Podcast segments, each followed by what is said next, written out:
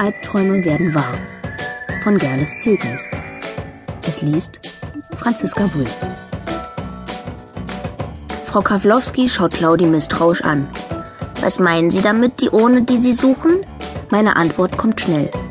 Meine Cousine meint, ob diese Ohne genauso aussieht wie die Ohne, die wir für unseren verstorbenen Onkel suchen. Welcher Onkel denn? fragt Claudi erstaunt. Nils tritt ihr unauffällig auf den Fuß. Onkel Theo, er ist tot. Mit gedämpfter Stimme fahre ich fort. Es war ihr Patenonkel. Sie hat so sehr an ihm gehangen, dass sie es manchmal immer noch nicht glauben kann, dass er tot ist. Onkel Theo ist tot? fragt Claudi. Ich kapier nur Bahnhof. Sehen Sie, sagt Nils leise zu Frau Kawlowski, besser, wir reden nicht mehr darüber, sonst flippt sie bestimmt wieder aus. Sie kann den Gedanken einfach nicht ertragen. Frau Kawlowski nickt und lächelt Claudi mitleidig an. Möchten Sie vielleicht einen Tee? Ich mache mir auch immer Tee zur Arbeit. Ja, gern, erwidert Claudi. Tee ist super. Frau Kawlowski begibt sich in die Küche und lässt die Tür so weit offen stehen, dass sie uns sehen kann, während sie weiter mit uns spricht. Frau von Schöneberg hat mir erzählt, dass sie sich mit ihrem Schwager wieder versöhnt hat. Das ist gut, die Arme. Sie war ja so viel allein nach dem Tod ihres Mannes. Dass jetzt auch noch ihre Nichten auftauchen, wird ihr gut tun. Claudi stupst mich an und flüstert in mein Ohr. Onkel Theo, den nicht, oder? Genau, Claudi, den haben wir gerade erfunden. Sie grinst und tippt sich an die Stirn. Hab ich mir gleich gedacht. Während Frau Kawlowski den Tee aufbrüht, verständigen Nils, Claudi und ich uns still darüber, einfach erstmal abzuwarten, bis sich die Putzfrau an die Arbeit begibt und uns freie Bahn lässt. Sobald wir den Staubsaugerbeutel haben, kommen wir hier schon unter irgendeinem Vorwand heraus.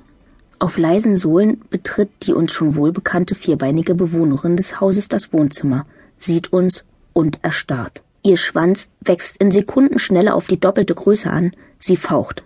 Mizi, ruft Frau Kawlowski aus der Küche. Was hast du denn? Ein gutes Gedächtnis, denke ich. Sie erinnert sich an die bösen Menschen, die neulich schon hier waren und so viel Staub aufgewirbelt haben. Wie gut, dass Katzen nicht sprechen können.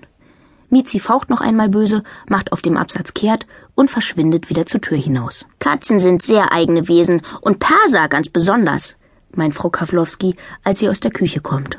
Sie stellt ein Tablett mit Teekanne und Tassen auf den Wohnzimmertisch und gießt uns ein. Bedienen Sie sich. Sie nimmt selbst einen Schluck Tee, holt dann eine Stufenleiter und eine Kunststofftasche aus einer Abstellkammer in der Diele, stellt die Leiter vor den großen antiken Schrank in der Ecke des Zimmers, geht zum Kaminsims und packt zu unserer Verblüffung die Ohne in die Tasche. Darin befinden sich die sterblichen Überreste vom Herrn von Schöneberg.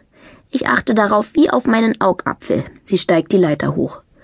Ich habe Ihnen ja vorhin schon erzählt, die letzte Haushaltshilfe hat ihre Arbeit hier verloren, weil sie die Ohne zerstört hat. Das darf mir auf keinen Fall passieren.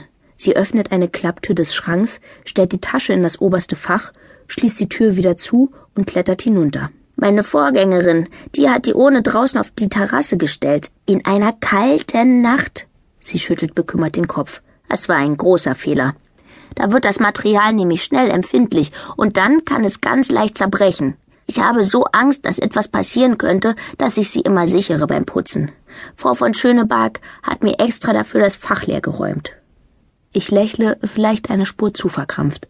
Ja, das ist, ähm, eine gute Idee. Findest du? fragt Claudi verdutzt. Ja, das finden wir alle beeilt sich Nils zu erklären. Denk doch mal, dann kann sie nicht mehr kaputt gehen. Während Claudi mit gerunzelter Stirn denkt, beginnt für uns das Warten. Die neue Reinigungskraft von Ariane von Schöneberg ist eine sehr gründliche Reinigungskraft. Gründlichkeit braucht Zeit und Geduld. Und noch mehr Zeit. Wir trinken Tee, die Standuhr tickt vor sich hin. Frau Kawlowski staubsaugt und wirft uns ab und an glückliche Blicke zu, die so etwas besagen wie Ach, es ist wunderbar, Familie zu haben. Jeder Mensch sollte ganz viele Verwandte besitzen. Meine Unruhe wächst proportional zum Sinken meiner Geduld. Nach dem Staubsaugen wischt Frau Kawlowski Staub, danach ist Naswischen angesagt. Sie serviert uns noch ein paar Kekse, gießt Tee nach und fordert uns noch einmal freundlich auf, uns wie zu Hause zu fühlen. Endlich wechselt sie das Zimmer. Mit der Leiter. Von nebenan wenn wir sie weiterarbeiten und dabei leise Andrea Berg vor sich hinträllern. Du hast mich tausendmal belogen. Also, los, Nils, du bist der Größte von uns. Versuch mit einem Stuhl ranzukommen.